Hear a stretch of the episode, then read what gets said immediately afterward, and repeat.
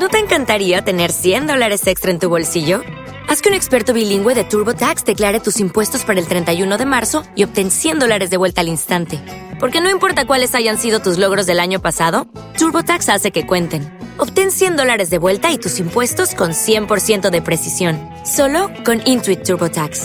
Debes declarar para el 31 de marzo. Crédito solo aplicable al costo de la presentación federal con TurboTax Full Service. Oferta sujeta a cambios o cancelación en cualquier momento. Okay, round two. Name something that's not boring. A laundry? Ooh, a book club. Computer solitaire, huh? Ah, oh, sorry, we were looking for Chumba Casino. That's right. ChumbaCasino.com has over 100 casino style games. Join today and play for free for your chance to redeem some serious prizes. ChumbaCasino.com. No purchase necessary. Full prohibited by law. 18 plus terms and conditions apply. See website for details. El héroe y la ciudad. La vinculación del héroe con la existencia le opone por definición a la mediocridad de lo común. No falta quien extrapola este dato y les declara incompatible con lo comunitario. Sidney Hook, por ejemplo, en su The Hero in, History, se pregunta muy seria y concienzudamente si una democracia puede confiar en el héroe, lo cual es cuestión que ya en su día preocupó a los ciudadanos griegos. Podríamos decir por lo pronto que la democracia es la realización ético-política más inequívocamente heroica que se han propuesto los hombres heroica y hasta titánica, porque se trata de un asalto en toda regla al cielo del poder, pero a este punto ya le dedicaremos un par de capítulos en la tercera parte de este libro. Democracia y heroísmo coinciden en la común busca de autonomía. Ambas comparten idéntica raíz ética, lo que pasa es que hay una cierta descripción de la democracia. En Tocqueville no faltan abundantes ejemplos que considera la animadversión o al menos la desconfianza sobre ante lo sobresaliente como un dato fundamental de esta, también Nietzsche, por su parte, vio en las modernas tendencias democráticas y socialistas una preponderancia política del resentimiento. Según la versión del resentido, él es menos porque otros son más. Esto es muy interesante porque en esta sociedad en la que vivimos de repente los resentidos son los que se quejan de todo y no hacen nada y lo único que hacen es descalificar a los que adelantan más que ellos, que han perdido su tiempo estando resentidos, estando odiando el pedo, estando criticando todo y este y bueno, así las cosas. Según la versión del resentido, él es menos porque otros son más, pero él no quisiera realmente ser más, quererlo sería comenzar a serlo, sino que se contenta con que los otros sean menos. Hay una tendencia a la igualdad que no es la lucha contra lo que injustamente impide crecer, sino puro afán de rebajar. No mames, este, estas cinco líneas son algo muy importante porque es algo que acontece día con día en nuestro hacer, en nuestra rutina. De repente nos quejamos por los ricos y somos enemigos de los ricos y los ricos son el diablo y el dinero es el diablo. Pero en el momento que nosotros llegamos a tener dinero, por decirlo de alguna manera, tenemos también el ansia por gastarlo y por no administrarlo de la mejor manera y entonces aspiramos siempre a ser el resentido y nuestra rutina se va en criticar al que, según esto, es más. Sin embargo, esta formación reactiva es netamente deudora de la mentalidad servil, es decir, es un residuo del orden pasado y no un fruto del hombre nuevo que aparece políticamente hablando con la ilustración. La igualdad que la democracia proclama y defiende es estrictamente negativa y se opone a cualquier forma de jerarquía naturalizada, a cualquier privilegio del poder o influencia que no quiera someterse limpiamente a la palestra del debate social. Solo quien ha nacido para vasallo puede creer que toda admiración es una forma camuflada de, de, obediencia. De hecho, admirar y reconocer la excelencia es una característica del etos heroico, aunque tal reconocimiento cobre la apariencia negativa de la emulación y la pugna. Por otra parte, en la democracia moderna desemboca toda una tendencia a reivindicar la plenitud individual en su, en su, diferencia y novedad frente al peso del orden tradicional, combate característicamente heroico, nunca han sido las masas, concepto más propio de la panadería que de la política las que han provocado los grandes vuelcos liberadores, sino personalidades distinguidas. Los rebeldes más activos y eficaces no fueron los que nada tenían y por tanto nada podían perder, sino que quienes habían conquistado algo y se sentían lo suficientemente fuertes como para aspirar a más. Un pensador tan poco sospechoso de elitismo como Ernest Bloch nos recuerda que los primeros en combatir la costumbre siempre han sido los solitarios, individuos extraños y lo que es más, señores que defienden su existencia o su caso particular, jamás sujetos colectivos.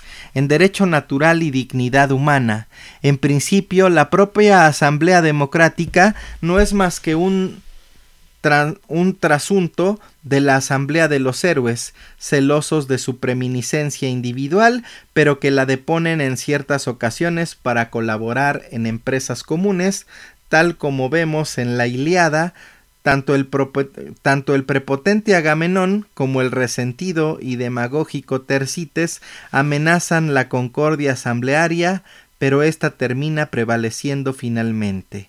Y cuando hablamos de la Asamblea de los Héroes no nos referimos probablemente solo a unos pocos. M. E. Finlay en el mundo de Odiseo señala que en la Odisea la palabra héroe parece comprender a todos los hombres libres y hasta el punto de que cuando Atenea aconseja a Telemaco en el canto primero que convoque en el ágora a los héroes aqueos, lo que quería decir es reúne mañana a la asamblea regular de Ítaca. Es cierto que el héroe suele ser a menudo un orgullo poco transigente y proclive eh, a, la a la imperioricidad, pero hay que admitir que a quien tiene fuerte personalidad le es más difícil renunciar e imponerla que a quien vive con un alma en serie, y eso porque el segundo ya se encuentra reflejado en todas partes y en los hábitos y en los lugares comunes, mientras que el otro no se halla por parte alguna, sino como negado y por tanto siente la fuerte tentación de esculpir el mundo a su imagen y semejanza. Sin embargo, el sueño heroico por excelencia, como ya vimos, es la independencia, la autarquía, tal como fue expresado gallardamente por el psicoanalista Víctor Tosk, independientemente porque nadie depende de mí, no soy esclavo porque no soy amo. De nuevo, el anhelo de ser causa sui, que se opone a padecer una autoridad impuesta, pero también a imponer su autoridad. La tiranía no es un objetivo heroico, más bien todo lo contrario. El héroe busca compañeros no súbditos quiere que se le reconozca en su valor y singularidad sobresaliente, pero tal reconocimiento pierde todo interés si es coactivo y no espontáneo. Solo un incapaz, lleno de justificadas dudas sobre sus posibilidades, se contentará con el halago de abyectos esclavos.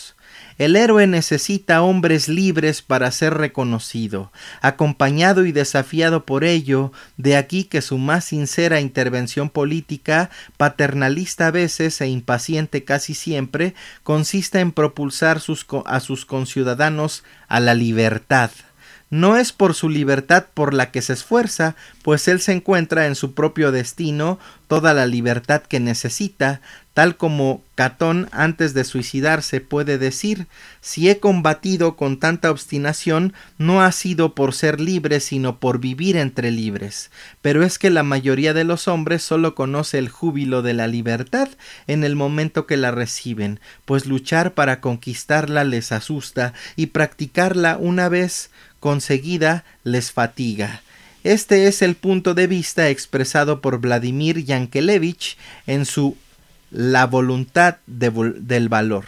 El, el, impalpable poder llamado libertad no es verdaderamente vivido en toda la exaltación de una nueva vida más que en el momento en el que se nos da. Es entonces la manumisión para el esclavo, la emancipación para el oprimido, la libertad para los cautivos, en fin, y sobre todo la liberación para todos nosotros.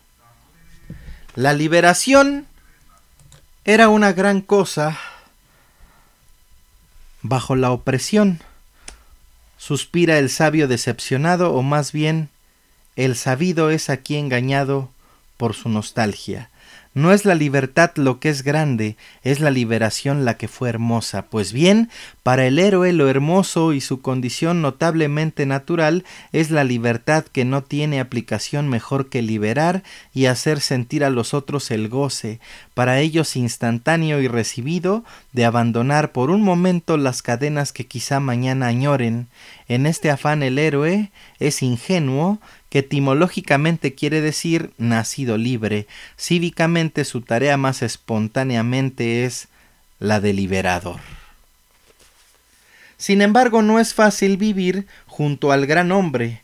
Tal como se dijo de Bakunin, el héroe es un hombre precioso, es imprescindible el día de la revolución, pero hay que fusilarlo a la mañana siguiente.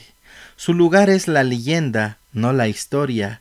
Los hombres necesitan héroes para cantarlos, para pero, pero toleran mal convivir con ellos, la intensidad sienta bien a la carrera heroica, el sol de Alejandro o de Mozart brillará hasta el último día, pero dilatarse mucho no suele hacerle más que daño. Como además de romper moldes e innovar, el héroe también es fundador y conservador de lo instituido, su longevidad excesiva puede contribuir eficazmente a esclerotizar su imagen emancipadora, el liberador nacional se convertirá en intransigente autócrata en nombre de la propia liberación que en su día distribuyó generosamente, el gran artista se academizará y cerrará el paso a los nuevos valores aunque éstos no cuestionen su mérito, el ilustre sabio cuyas geniales teorías renovaron su disciplina, convertirá con el tiempo sus intuiciones subversivas en un nuevo dogmatismo. Los griegos consideraban que nada hay más hermoso que un joven héroe muerto, en cambio los cadáveres de los guerreros maduros suelen ser descritos en la épica homérica con rasgos lúgubres y despectivos. Se han hecho rogar demasiado, lo propio de los astros fulgurantes es deslumbrar durante un momento de plenitud y eclipsarse, no convertirse en garantizadores permanentes del alumbrado público. Hay algo de intolerable en imaginarse un Rimbaud cincuentón admitido en la academia y quizá convertido al catolicismo, o una Marilyn Monroe fondona haciendo breves apariciones en películas de catástrofes, o un Napoleón victorioso en Waterloo administrando su imperio veinte años más. Pero es que además la desconfianza respecto al héroe se basa en su propia naturaleza, ligeramente monstruosa y hasta criminal en ocasiones. Hay en el héroe algo de atroz, excesivo, de huracanado, el trepidar vibrante de una voluntad dispuesta a afirmarse sin concesiones. La sociedad le necesita porque el sueño comunitario está hecho de poder y negación de la muerte, de independencia grupal y afirmación de la identidad colectiva, es decir, porque la promesa de la vida social es heroica y sólo en el esplendor del héroe se reconoce como finalmente cumplida, pero por otra parte hay un temor social frente al individuo que parte que parece necesitar menos asistencia de la compañía de socorros mutuos que es la comunidad.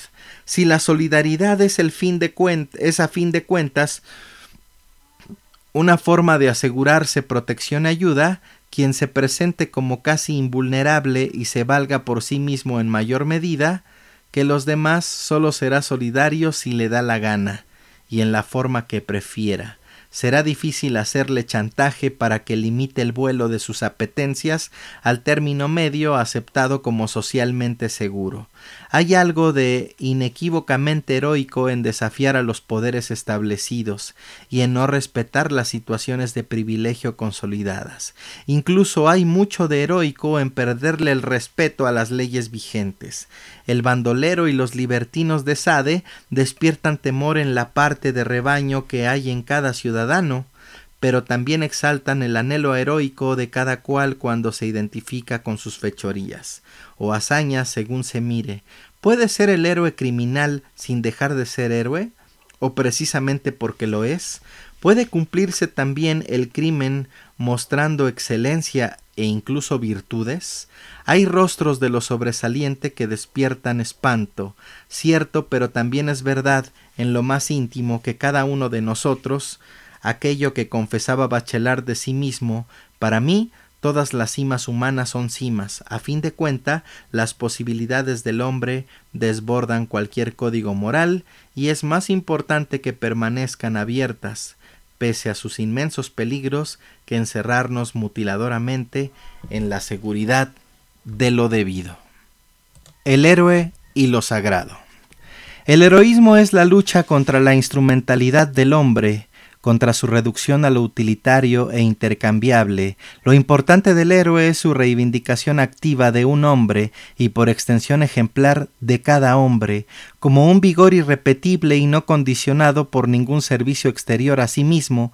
El hombre no viene al mundo a servir para nada, ni a servir a los otros hombres o a los dioses o a la especie y su colección de genes.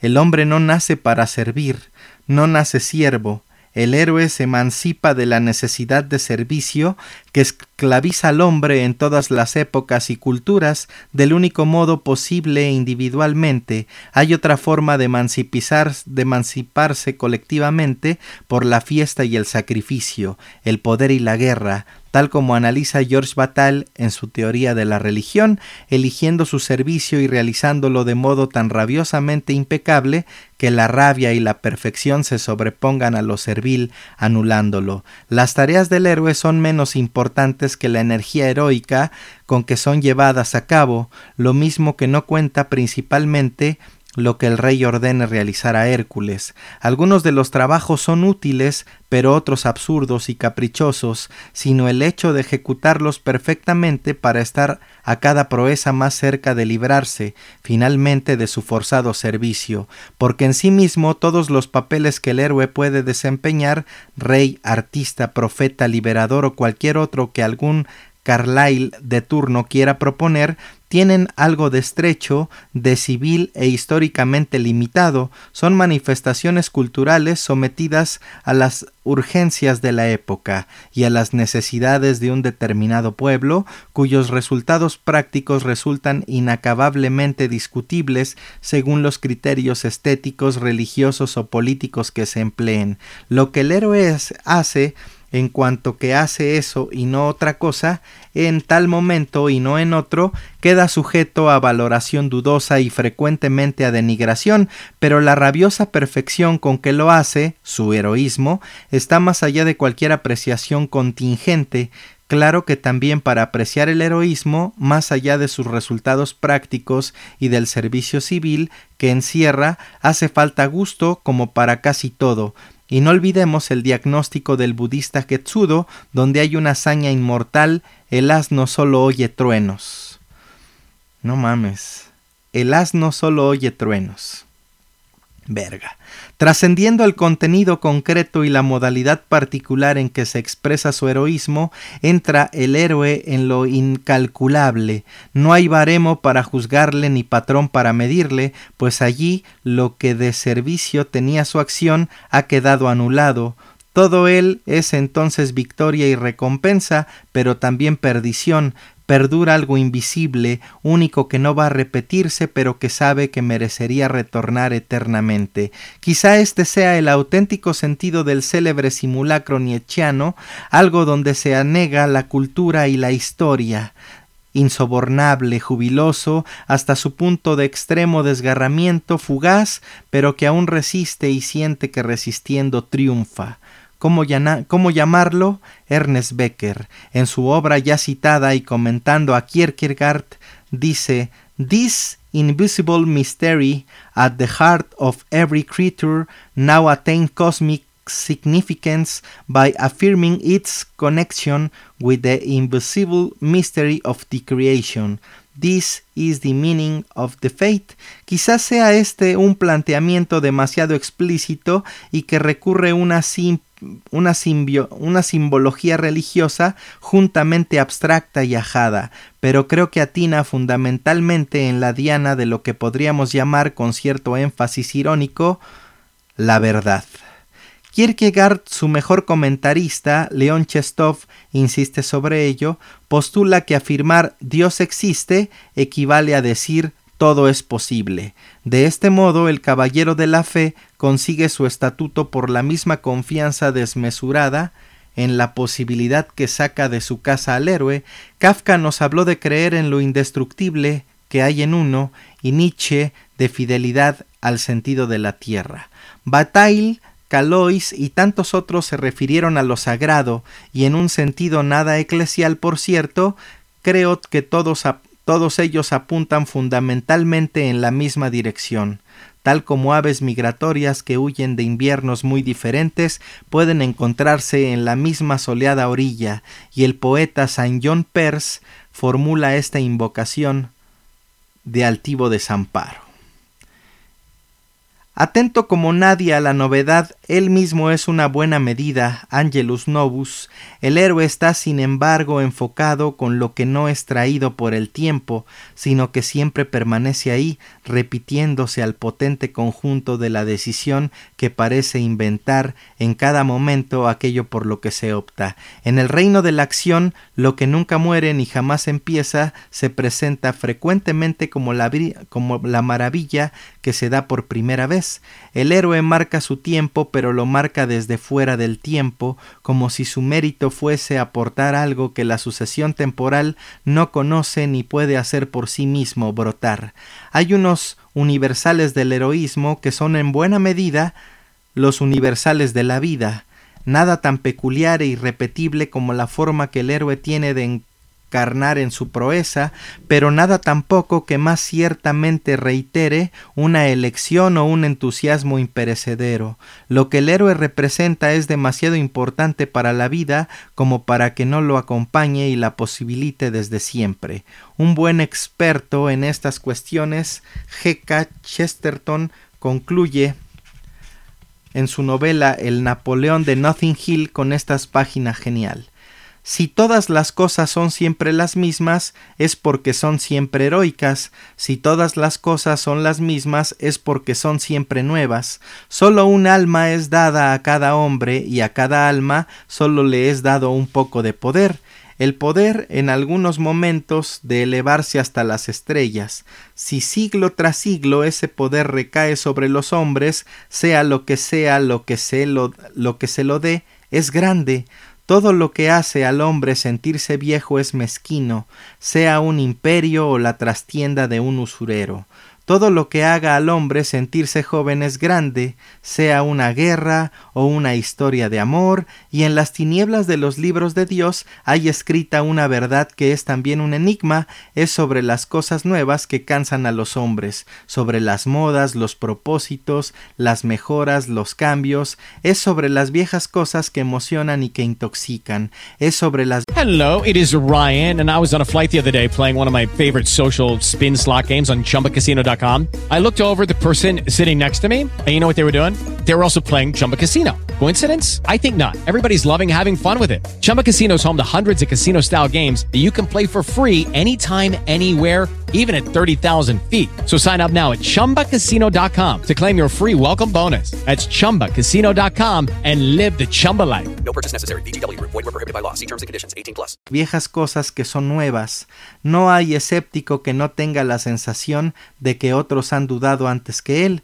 No hay rico ni veleidoso que no sienta que todas las novedades son antiguas. No hay adorador del cambio que no sienta sobre su nuca el enorme peso del cansancio del universo. Pero nosotros, los que hacemos cosas antiguas, estamos alimentados por la naturaleza de una infancia perpetua.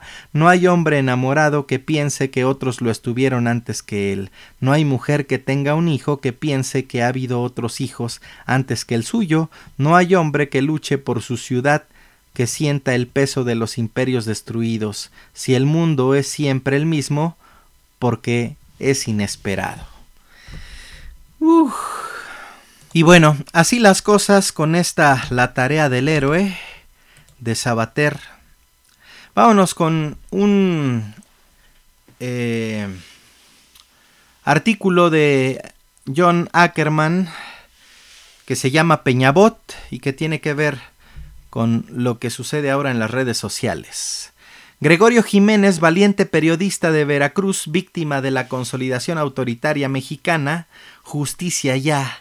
Quienes gobiernan en contra de los intereses populares saben perfectamente bien que no basta con la represión para apagar el fuego de la indignación social, siempre hará falta complementar la violencia del Estado con una guerra ideológica orientada hacia la destrucción de la autoestima y el optimismo de la sociedad, así como la desarticulación de las redes de confianza y acción colectiva.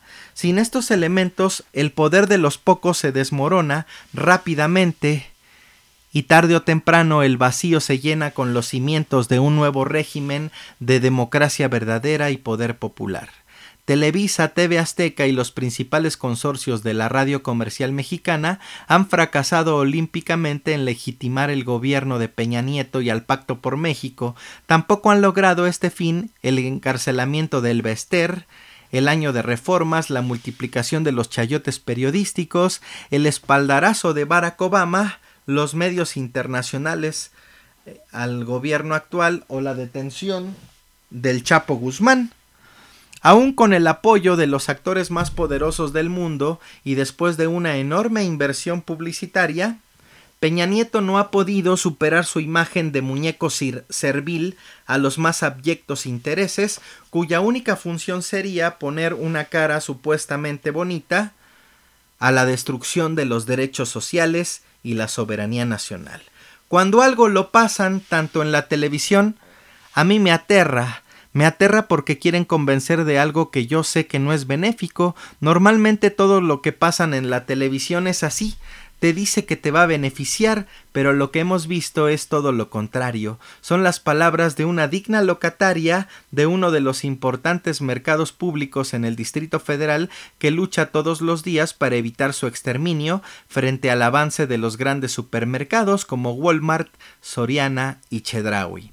La perspectiva de esta valiente mujer es ampliamente compartida por la sociedad. La fuerza simultánea, tanto de la herencia de la Revolución mexicana, plasmada en la conciencia crítica del pueblo mexicano, como de la actualidad del flujo de información en las redes sociales, genera un escenario particularmente difícil para el poder en México, el indomable espíritu rebelde del pueblo azteca que no se deja vencer tan fácilmente. En consecuencia, todos los días Peña Nieto y sus secuaces buscan nuevas estrategias para imponer su proyecto de dominación. Por ejemplo, hace unos días el presidente se atrevió a sugerir que un robot podría tener las capacidades para llegar a los pinos. Al ver a este robot que nos ha mostrado varias de sus capacidades, podría yo incluso sospechar que en algunos años algunos de ellos o alguna vez se pretenda que un robot llegue a gobernar un municipio, un estado o un país. Peña Nieto balbuceó estas palabras momentos después de conocer los talentos de Asimo, un robot que labora en la fábrica de la empresa Honda, ubicada en Celaya, Guanajuato. Después intentaría rectificar su ocurrencia al aclarar que yo creo que eso no ocurrirá para quienes tenemos la responsabilidad social de gobernar, algo que será insustituible por la tecnología es compartir las emociones, pero la corrección fue parcial y el daño ya estaba hecho. Quedó perfectamente claro que para Peña la política no es un arte donde se despliega la fuerza libertaria del espíritu humano o las convicciones de los hombres y las mujeres de Estado, sino una simple cuestión de técnica robótica que implica realizar los movimientos correctos en las situaciones adecuadas, aunque con un matiz emocional agregado para engañar a los pendejos. En Twitter y las redes sociales también proliferan los famosos peñabots, son usuarios falsos o anónimos que reciben salarios decorosos para golpear a los adversarios e implementar una guerra psicológico en las redes sociales. Su comportamiento sigue al pie de la letra la estrategia del grupo de investigación en inteligencia amenaza conjunta que utiliza el gobierno de Estados Unidos para negar, interrumpir, degradar y engañar a sus adversarios por medio de estrategias de infiltración en las redes sociales. Hace unos días el periodista Glenn Greenwald dio a conocer todos los pormenores de esta estrategia al divulgar nuevos documentos que habían sido extraídos de las catacumbas de la NSA por Edward Snowden, la total subordinación del aparato de seguridad mexicano a Washington quedó demostrada en el operativo de detención del Chapo Guzmán. La agencia AP fue perfectamente clara cuando primero divulgó que la detención había sido realizada de manera conjunta por autoridades mexicanas y estadounidenses.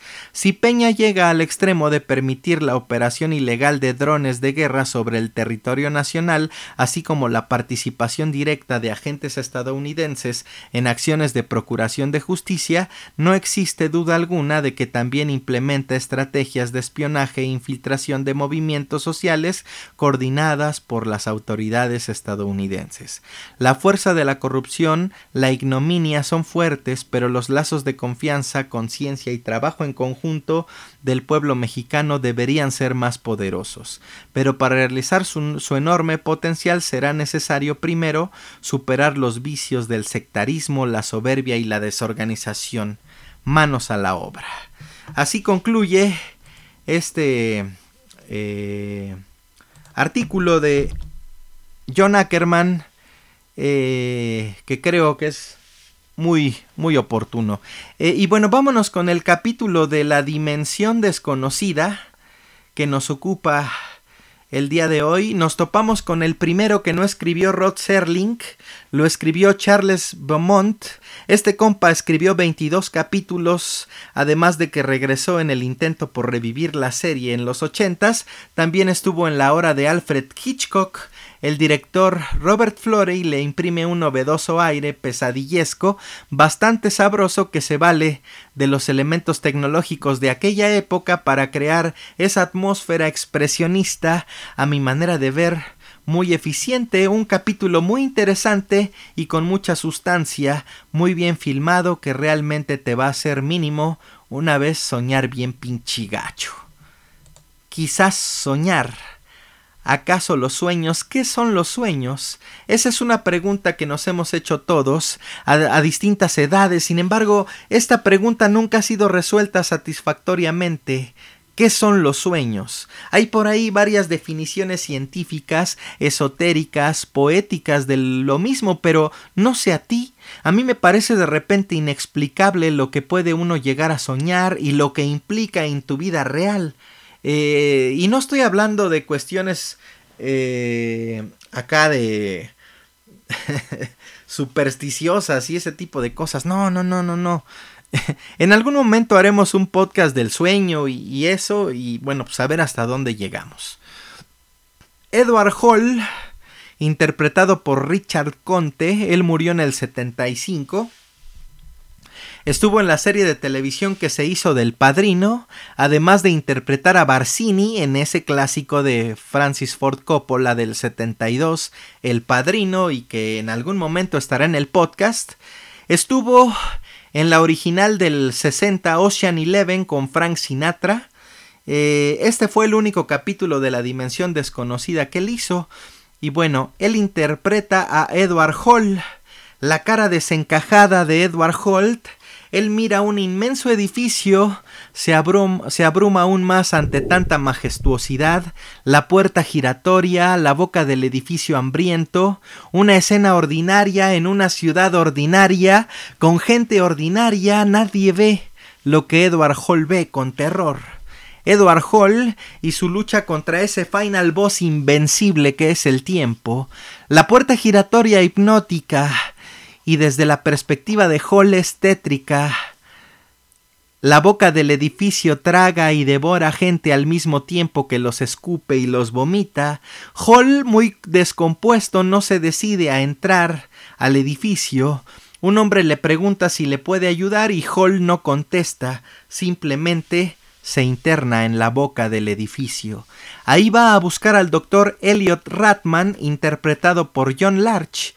John Larch murió en el 2005. Él estuvo en Harry el Sucio con Clint Eastwood.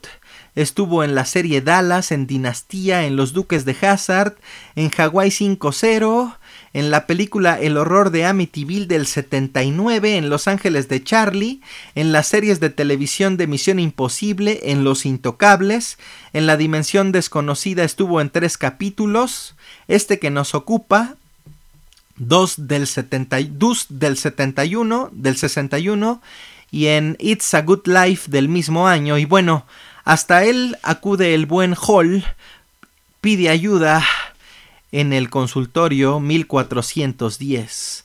Ahí la secretaria le dice Lo estábamos esperando, señor Hall. Pase, por favor. Él entra y el doctor lo saluda. El estado de Hall preocupa al doctor quien le ayuda a sentarse. ¿Acaso está enfermo? No, solo estoy cansado. Hall se recuesta y mira a la nada, y al parecer se queda dormido, el doctor lo contempla, pero Hall sobresaltado se levanta en chinga. El espectador asume que tardó muy poco recostado. Pensó que estaba cansado. Pensé que estaba cansado, le cuestiona el doctor. Lo estoy.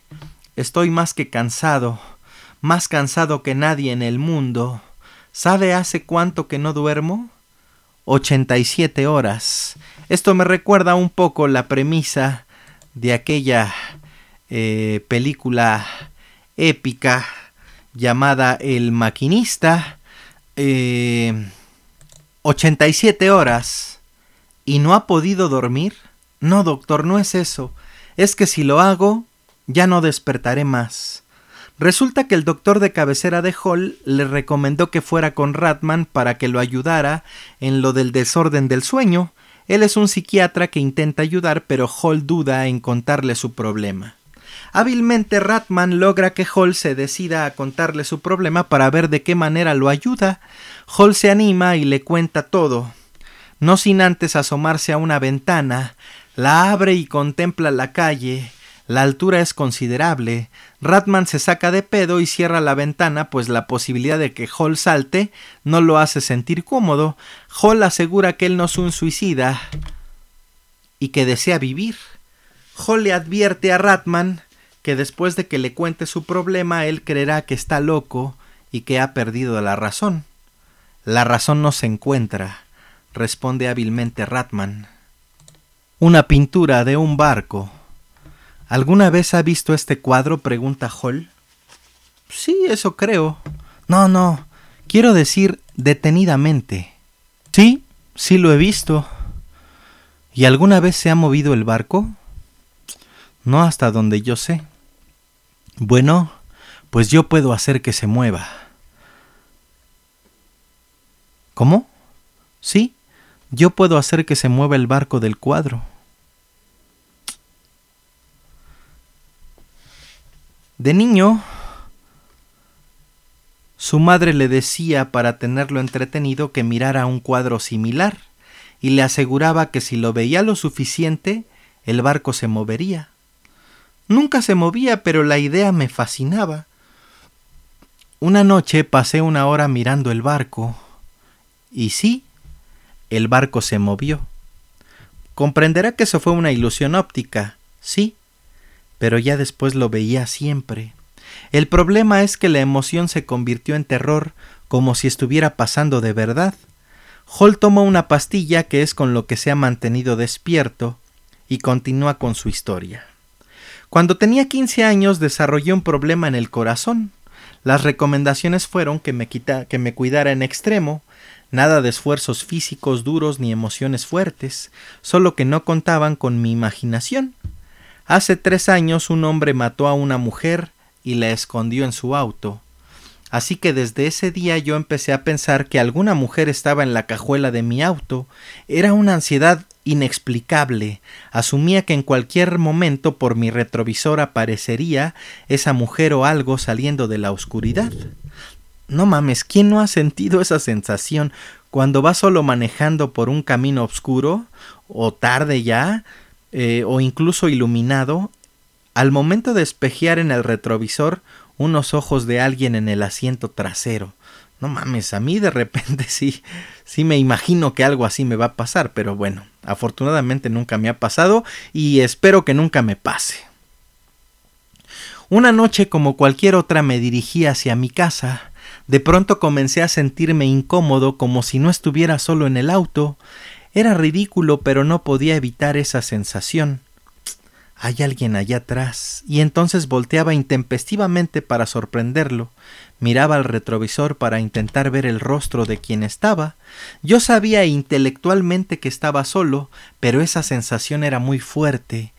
Una vez más mi imaginación podía hacer realidad algo si lo pensaba mucho tiempo. Y es y así fue como aparecieron unos ojos femeninos. Ante tal sorpresa perdí de vista el camino y tuve un accidente. Por supuesto no había nadie en el auto, todo estaba en mi mente, pero ¿qué diferencia habría? De todas formas pasó. Tuve suerte, la impresión pudo matarme, me dijeron que no podría yo soportar otra emoción así, y por eso no duermo, pues la chica aparecerá en mis sueños y yo jamás voy a poder despertar.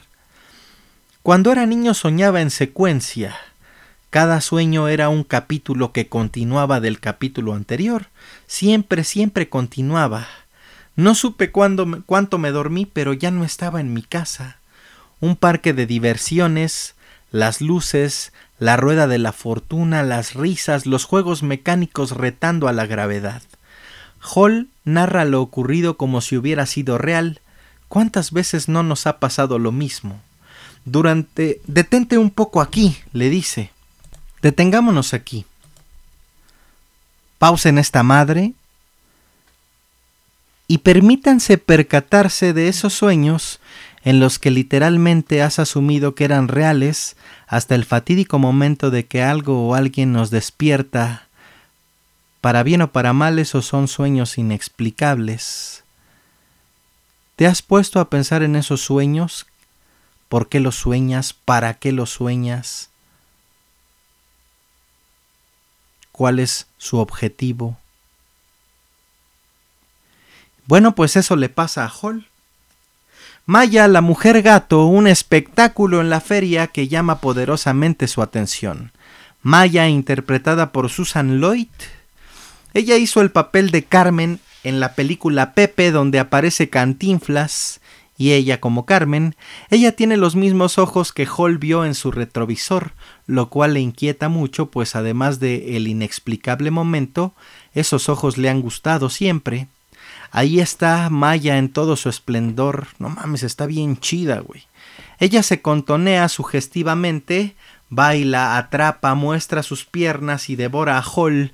Hall se espanta de semejante emoción, así que huye, y Maya ríe ruidosamente. Agitado Hall se sienta y se lleva un cigarro a la boca, y cuando está a punto de encenderlo, una mano con encendedor se lo prende. Es la de Maya. Hall, sorprendido, la mira y se saca de pedo y ella le dice que esa noche está libre. Ella sabe su nombre y lo invita a que se vayan juntos. No temas, Hall se siente muy atraído, pero razona y asume que eso solamente es un sueño. No me lo creo, no estoy acá, sino en mi casa durmiendo. No tengo miedo, pues estoy consciente de ello. Ella no lo niega y le dice que vayan. Ambos se levantan y se van. Hall se deja arrastrar y comienza a disfrutar el sueño, se siente un poco más cómodo, ambos se meten a una atracción que es como un museo del terror, por ahí abundan las estatuas e imágenes de personajes tenebrosos, la ambientación es formidable, jamás un sueño estuvo tan bien representado, los gritos, las risas, el humo, la oscuridad y la débil iluminación elevan la atmósfera asfixiante, te hemos estado esperando, Edward ya puedes besarme. Justo ahí el terror toma forma y se incrementa con las risas ruidosas de Maya. Hall corre intentando huir, pero donde voltea ahí están esas tétricas criaturas confundiéndolo aún más. Y entonces supe que intentaba matarme y entonces desperté. Hall concluye su relato para el doctor. Mi corazón corría deprisa y me dijeron que casi me infarté, por eso no puedo volver a dormir, pues ella me está esperando y yo no voy a poder resistir. ¿Usted tenía idea de quién era ella? No, jamás la he visto. Quizá gente parecida en la calle, pero no, no la conocía. ¿Y está seguro que quiere asesinarlo? Sí, y desde entonces dormir es una pesadilla. Soñé el episodio siguiente, en el mismo parque de diversiones yo huía y no podía dejarla atrás. No mames, la manera magistral del director de enseñarlos el terror que puede haber en una feria es inquietante. Eso no lo inventaron los que hicieron Silent Hill ni en películas recientes. Cada rincón de la feria esconde sus demonios y estos acosan a Edward Hall la montaña rusa del terror. Yo no sé ustedes, pero yo recuerdo perfecto la primera vez que la abordé, no mames. Qué pinche miedo. Ya después lo superé, pero esa primera vez nunca se me va a olvidar. Ahí estaba la cadena en la vía jalando el carro, la risa de Maya retumba, Hall aterrorizado y el viaje más terrible del mundo. Por eso no puedo volver a dormir, doctor. Salta, Edward, sáltalo a Susamaya en el sueño para que salte de la montaña rusa.